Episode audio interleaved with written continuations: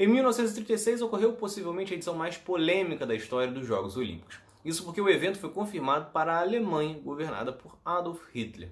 A decisão fez com que os Estados Unidos cogitassem boicotar a disputa que acabou ficando marcada pelo desempenho de Jesse Owens. É Pilatos lá na Bíblia quem nos diz, e também faleceu por ter pescoço o infeliz autor da guilhotina de Paris. Apesar de ser possível questionar o Comitê Olímpico Internacional pelo fato dos Jogos Olímpicos terem ocorrido na Alemanha de Hitler em 1936, é importante destacar que a decisão havia sido tomada antes do Partido Nazista chegar ao poder. Isso foi em 1931. Hitler só chegaria ao poder dois anos depois, em 1933. E logo de cara tratou o evento como algo importantíssimo para mostrar para o mundo o seu governo e a ideia de superioridade da raça ariana. Tanto que assim que chegou ao poder, Hitler promoveu uma política intitulada somente para arianos nos esportes. Todos os atletas que eram considerados não arianos, especialmente judeus, eram proibidos de usar instalações ou participarem de associações esportivas. Isso valia até mesmo para os campeões. Só que a perseguição não se resumia aos esportes. Em 1936 já foram criados os primeiros campos de concentração da Alemanha para onde eram enviados judeus, ciganos, comunistas e todos que fossem considerados inimigos do regime nazista. Esta situação já corria pelo mundo e em 1936 algumas nações como Estados Unidos, Reino Unido, França e Suécia cogitaram um boicote aos jogos em forma de protesto ao racismo e os fortes ataques aos direitos humanos que ocorriam na Alemanha. O debate pelo boicote ocorreu de forma mais intensa, especialmente nos Estados Unidos, liderado pelo presidente da União Atlética Amadora, Jeremy Mahoney. Ele argumentava que a Alemanha desrespeitava as regras olímpicas ao discriminar com base em raça e religião e afirmava que a participação dos Estados Unidos representava que o país aceitava o regime nazista de Hitler. Outro grande apoiador era Ernest Lee Junk, que fazia parte do Comitê Olímpico Internacional, se destacava exatamente pela posição pública contrária aos Jogos. E aí, nessa parte, o COI passa a colecionar uma série de erros. Se antes o comitê não poderia imaginar que escolheria um país que teria um governo nazista, em 1936, além de já saber, o COI escolheu apoiar o regime e tomar a decisão, inclusive, de expulsar Junk. Só que pior do que tirar Junk, o comitê escolheu Avery Brundage, presidente do Comitê Olímpico dos Estados Unidos, para o lugar. Brundas se tornaria o principal opositor ao boicote. Ele fez uma visita às instalações esportivas alemãs e, na volta, afirmou que os atletas judeus estavam sendo tratados de forma justa e que os jogos deveriam prosseguir.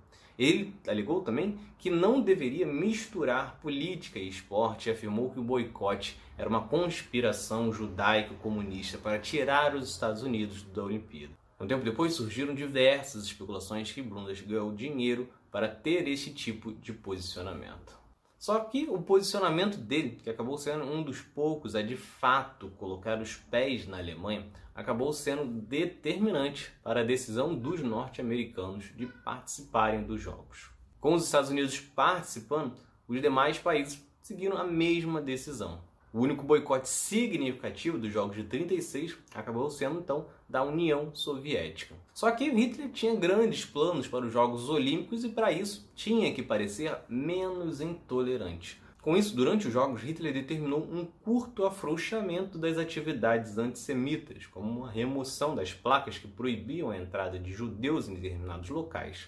As perseguições também diminuíram, entre outras medidas. O objetivo era um só: mostrar para o mundo uma Alemanha perfeita, com grandes construções para os jogos, uma superioridade dos atletas arianos e principalmente uma exaltação à imagem de Hitler. O principal encarregado de promover essas últimas partes foi o ministro Joseph Goebbels, que ordenou a produção de filmes para mostrar o sucesso da Alemanha nazista. A produção desses filmes ficou por conta da diretora cinematográfica Leni Riefenstahl. Só que que nem Hitler, nem Goebbels, nem Riefenstahl não esperavam era que Jesse Owens, um atleta negro dos Estados Unidos, roubasse a cena. Ele foi sem dúvidas o grande nome daquela edição dos Jogos Olímpicos, se tornando o primeiro atleta a ganhar quatro ouros em uma mesma Olimpíada. Owens venceu nos 100 metros, nos 200 metros, no revezamento 4 por 100 e no salto em distância.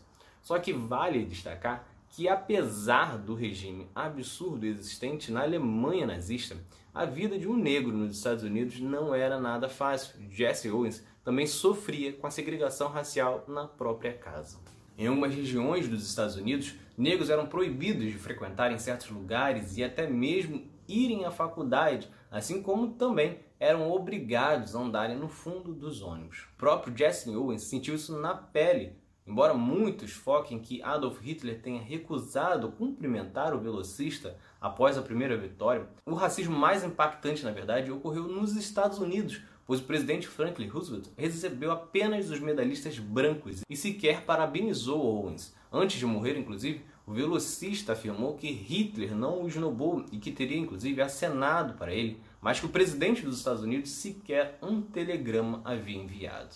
E não foi só isso. Ainda na volta, Owens foi obrigado a sentar na parte de trás do ônibus que levava outros atletas norte-americanos e até mesmo no evento de homenagem a ele que ocorreu em um hotel, ele foi obrigado a entrar pela porta dos fundos e utilizar um elevador de serviço. Já quanto à Alemanha, três anos depois dos Jogos, o país invadia a Polônia e dava início à Segunda Guerra Mundial. Se vocês gostaram, curtam, se inscrevam para não perder nenhum episódio do outro lado da história. Acompanhe a gente também nas redes sociais, estamos no Instagram, no Twitter, no Facebook, além do nosso podcast que está espalhado por todas as plataformas de áudio. Ah, e todas as fontes utilizadas neste episódio estão no nosso site, outroladodahistoria.com.